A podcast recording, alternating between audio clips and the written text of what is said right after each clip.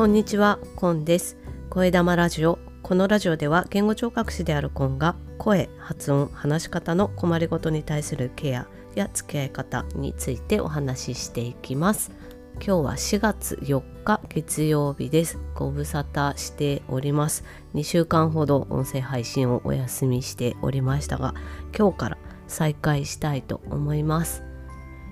今日は、ま、4月ということもありまして改めて自己紹介をしていきたいなと思います。そして私がフリーランスの言語聴覚士として自分のサービスを立ち上げているんですけれどもどんな方を対象にしていてどういったことをしているのかというようなご紹介もしていきたいと思います。もしよかったら最後までお付き合いください。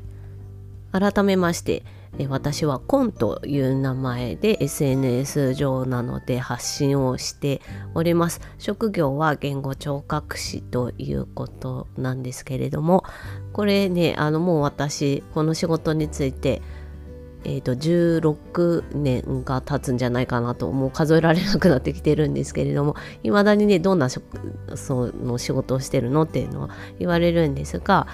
えー、簡単に言うとね言葉のリハビリっていう風に言ってます。でそれだけだとちょっと中身わからないと思われる方もいらっしゃると思うんですけど、言葉を考えることそれから話すことですよね。で、まあ、その中に声を出すことだったり発音だったりっていうことも含まれていきます。その他には聞こえに関することそれから食べ物をね飲み込むっていうことに関しても言語聴覚士は知識と経験を持って、多くの方ね病気によってて今お話しした言葉ですとか聞こえとか飲み込みに関する問題が起きて生活に支障が出るっていうことがあるんですけどその問題がね一体体のどういう問題によって起きてるのかっていうことを評価したりその評価に基づいてトレーニングリハビリテーションの内容を考えてでその相手の方と一緒にトレーニングを積んでいくということをしていきます。で多くの言語聴覚士は病院に勤務していることが多いです。でその他は福祉施設ですね高齢者の方が通われたり生活されているような場所であったりあるいは、え、発達の問題ですとか体の障害などで、え、施設を利用するようなお子さんが通われる場所などに勤務していることが多いかなと思います。なんですけど私はフリーランスとして勤務先を特に持たずにですねオンラインでの評価やトレーニングを行う言語聴覚士として活動しております。言語聴覚士は言葉聞こえそして食べ物の飲み込みというところにアプローチするお仕事なんですけれども私はその中でも声を出すことですとか発音や話すことに関すること。専門用語では発声発語という分野になるんですけれどもその発声発語障害を専門として活動しております。現在のお仕事としては自分で立ち上げたサービス声の場という名前でやってるんですけどそちらの方でオンラインで声の評価とトレーニングをしています。その他委託で喫音の方のトレーニングというのもオンラインでやっております。フリーランスの言語聴覚士としての活動の他に力を入れていることがありましてそれがポッドキャストの配信になります。でこの声玉ラジオもそうですしその他に2つ今配信に関わっているものがありましてどちらも言語聴覚士との対談番組なんですけれども一つはプラスボーと言いましてもう一つは言語聴覚士の頭の中という番組になります。プラスボは YouTube で配信してまして対談相手が喫音を専門に今博士課程で研究を続けている矢田さんという言語聴覚士の方と私と2人で話しています。矢田さんは喫音のことについて私は声のことについてお互いに、えー、テーマをね決めて話すというようなことをしています。言語聴覚士の頭の中の方は、えー、言語聴覚士のキャリアをスタートさせたばかりの方ですとかあるいはこれから言語聴覚士になろうとしている学生さん今後の進路で言語聴覚士という職業を検討している方に向けてお話しする対談番組でこちらは棚春さんという、えー、子どもの言葉の発達の専門で言語聴覚士の活動をフリーランスでされている方との対談番組を、えー、この3月に始めたばかりです。このように言語聴覚士として音声配信というものを使ってね発信していくということに力を入れていきたいと思って気づいたら3つ番組に関わっているというような形ですね。あとは裏方として、まあ、この自分で声玉ラジオねもう1年ちょっと続けてるんですけれどもその中で身についた編集のスキルをちょっと使ってですね「キエハル心理学ラジオ」という、えー、先日 Spotify の NEXT クリエイター賞を受賞された番組なんですけれどもワーママハルさんとえ植木喜恵さんというお二人が心理学について対談するというポッドキャスト番組の編集ですとか裏方というのをやっております。まあ、番組のお手伝いですね。ポッドキャスト自体はまだね日本ではそれほど何て言うか誰もが知ってるっていうようなものではない発信媒体にはなるんですけれども声で伝える力っていうものに非常に魅力を感じているとまあそれは言語聴覚士という仕事柄っていうのもあるんですけれども、まあ、そこに魅力を感じてねこのようにドハマりしていろいろとやっている次第です。で私が自分で立ち上げた声の評価とトレーニングのサービス声の場という名前でやってるんですけれどもそちらの方はねどういう風になってるのかっていうのを今日最後にお話ししようかなと思います。声の場は声のプロではない方を対象にしてですね正しく声をケアすることで自分の声を好きになってほしいという思いで始めたサービスです。ボイストレーニングって聞くともう歌手であったりとか声優さんだったりあるいは舞台俳優さんだったりとかね。そういう、まあ、特別な職業の方の、まあ、職業上のトレーニングというかね、まあ、そういった仕事を目指す方が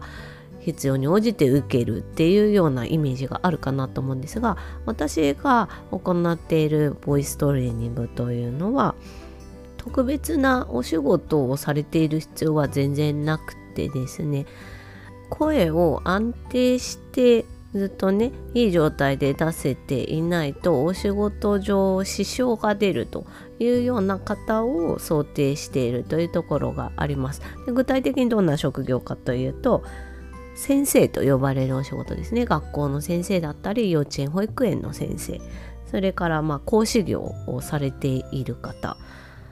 そしてであとはですねプレゼンテーションをお仕事でされる機会が多い方ですとかあとこのようにね音声配信とか動画配信をされている方、まあ、要するに人前で話す機会が多い方っていうのを声の場でのトレーニングをされてほしい方として、まあ、考えているというところがあります。まあ、ですけれどもあの今挙げたようなねお仕事じゃなくっても例えば自分の声に自信が持てないですとか話し続けると声が枯れてしまうとか、まあ、冬になると声が枯れやすくなるとかねあと話し続けると疲れてしまうというような自覚がある方もう是非お気軽にねこの声の場のサービスをご利用していただきたいなというふうに思っています。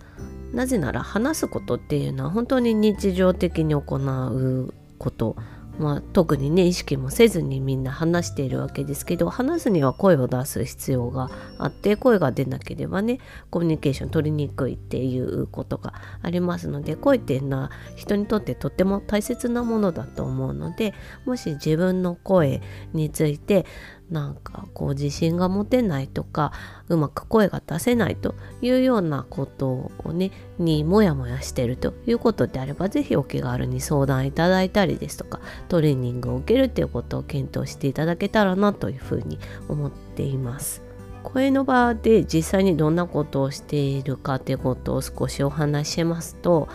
まず最初にどういうふうにねご自身の声について捉えていらっしゃるのかとかどんなところに問題を感じているかっていうことをねじっくりお話を伺っていきます。でその上で声を出していただいたりですとか、まあ、音読をしていただいたりですとかそういった課題をやっていただきましてで実際にね声の出し方っていうのがどういう状態にあるのかっていうのを評価させていただきます。でお話ししたことと評価したこととを、まあ、両方合わせて考えて、まあ、実際にどういう状態にあるのかっていうことをねお伝えしてでトレーニングが必要であればその評価の中で見出した問題にアプローチしていくというような形になります。でこの評価の中でもし問題が見つけられるとしたらどんなことがあるかというとですね一番多いのが力んで声を出してしまうっていうことなんですよね。これどういうことかと言いますと喉に不必要な力をかけて声を出しているということなんですよね。本来であれば呼吸と筋力のバランスが取れた状態での発声っていうのが理想的なんですけれどもこのバランスが筋力に頼ってしまうというのが多い状態が力んだ状態での発生ということになって、まあ、過剰に力を入れているのでやっぱり疲れやすくなりますし声帯とか喉へのね負担が大きくなるということになるのでこれを解消していくトレーニングをしていくということになります。要するには力まずに声を出せるようにするということになりますね。具体的には吐く息の力を生かして発生するというところをゴールにしてやっていくということになります。吐く息の力を生かした発生っていうのがどういうものなのかっていうことをねお話しするとまた長くなってしまうのでちょっとずるいかもしれないんですけどこれについてはもうちょっと詳しくは来週またお話ししたいなと思っていますもしよかったら来週また聞いていただけたらなと思いますということで今日は、まあ、改めての自己紹介言語聴覚士のお仕事の紹介それから私が自分で立ち上げたサービス声の場でのボイストレーニングのご紹介ということでお話ししました。前回の配信からまるっと2週間間を空けてしまっていてそれまで週6日ね配信を続けていたんですけれども本当に残念だったんですが体調不良によりやむを得なく休止しておりました。体調不良によって声が全然出なくなったのとあとは、まあ、体力的にちょっと回復が遅くてですね2週間かかってしまったという感じですね。本当に自分でもびっくりしています。でその間まあ、前からも考えていたんですが音声配信の形について考えていまして、まあ、さっきもポッドキャスト配信にちょっと力を入れているということでお話ししたんですけれども、まあ、新しい番組をね、まあ、年が明けてから2つスタートさせたということとあとお手伝いしているポッドキャストの番組をの制作の方にちょっと力を入れていくという事情もありその他もろもろ生活の事情もありましてまあ、あとは週6日配信することの意味ということもねちょっと考えていたんですよね。で自分なりに、まあ、考えて出した答えがですねこの「声玉ラジオ」をテーマを一つに絞って週1回配信するということにしました。基本的には毎週月曜日で今日はちょっと録音の時間が遅くなってしまったのでほぼ日をまたぐような形になるんですけれども、まあ、来週以降はもうちょっとちゃんといい時間に出せるようにしていきたいなと思っています。でその他にもですね英語対談というのを豆太郎さんという私のお友達とで9月ぐらいからかな続けていたんですけれどもそちらの方は、まあ、やっぱり継続したいなと思ってまして月1回どこかの金曜日に、えー、まあ大体45分とか結構長い対談になるんですけれどもそちらは月1回金曜日に配信していきたいと思っていますのでそちらももしよろしければお聴きいただけると嬉しいです。声玉ラジオの方はこれから毎週月曜日にスタンド FM とそしてアンカーを経由したポッドキャストで配信していこうと思っていますのでこれからお聞きいただける方前からも聞いてくださっている方どうぞごひいきにしていただけたら嬉しいなと思っております。スタンド FM の方は、えー、いいねですとかコメントを残す機能がありますので、ぜひそちらの方にリアクションいただけると大変喜びますので、そしてコメントの方は、えー、配信の中でお返ししていきたいなと思っておりますので、ぜひお寄せいただけると嬉しいです。で、えっと、アンカー経由のポッドキャストをお聞きの方は、ツイッターでハッシュタグ声玉ラジオとつけていただいてつぶやいていただけるといいねをしたりですとかあとまあ、配信の中でねお答えしたりとかそういったこともしていきたいと思っていますのでそちらの方もね Twitter でハッシュタグ付きでリアクションいただけると大変嬉しいなと思います。というわけでですねまだちょっと体調不良の後を引きずってまして声の方もあまり本調子ではない中長い時間ねちょっとお付き合いいただいてしまったんですがもしよろしければまた来週もお聴きいただけると嬉しいです。というわけで今日はこの辺で終わりにします。最後までお聴きいただきましてありがとうございました。Carpe Diem。チャオ